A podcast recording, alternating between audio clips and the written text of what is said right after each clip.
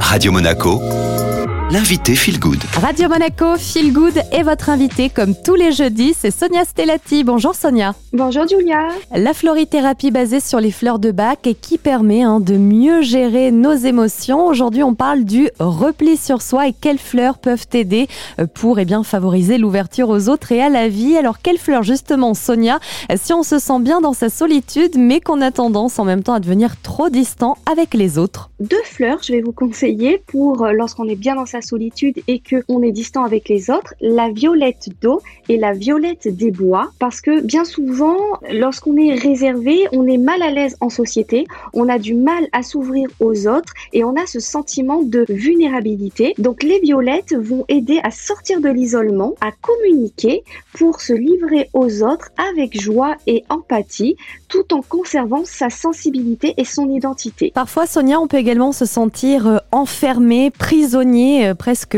confiné, j'ai envie de dire. Quelle fleur peut aider à ce moment-là? Donc le maïs doux, qui est la fleur de l'équilibre intérieur, va apporter l'espace intérieur nécessaire pour retrouver son équilibre personnel. Le maïs doux va aider à surmonter ben, l'abattement qu'on peut ressentir lorsqu'on se sent enfermé, prisonnier. C'est une excellente fleur d'ancrage pour se recentrer et pour retrouver le sentiment de liberté intérieure. Il y a une fleur également, euh, Sonia, pour faire face à l'isolement, euh, pour s'ouvrir. Ça s'adresse notamment aux personnes qui sont plutôt timides. Pour toutes les personnes timides, méfiantes, solitaires, distantes, qui ont des difficultés à nouer des contacts sociaux, eh bien la mauve va vraiment apporter cette ouverture vers l'extérieur, va aider à s'accepter soi-même et à développer la cordialité dans les relations la mauve pourra aussi être utile pour mieux vivre les transformations physiques comme la puberté et la ménopause. Sonia, quelle fleur vous conseillez euh, si on se sent souvent exclu, qu'on est une personne plutôt hypersensible et qu'on a tendance des fois à réagir avec agressivité? Pour les personnes hypersensibles qui, lors d'une situation critique, vont réagir de façon agressive ou par provocation, qui ont des difficultés à communiquer avec harmonie, se sentent euh,